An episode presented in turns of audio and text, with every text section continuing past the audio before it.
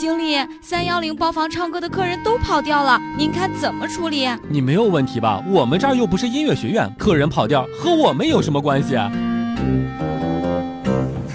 笑不笑由你。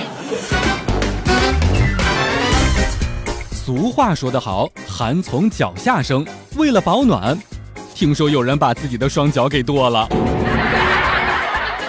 想起来以前同学近视八百多度，视力检查的时候背视力表，背了好久全背下来了，结果在检查的时候看不清指视力表的那根棍儿。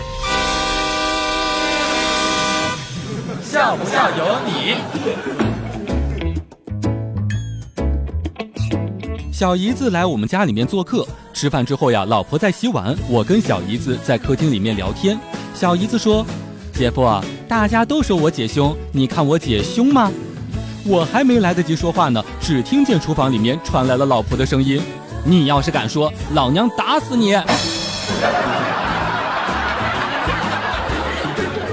下雪了，今天就不出去了。这么滑的路，万一滑到别人怀里，我长得这么可爱，别人是肯定不会还的。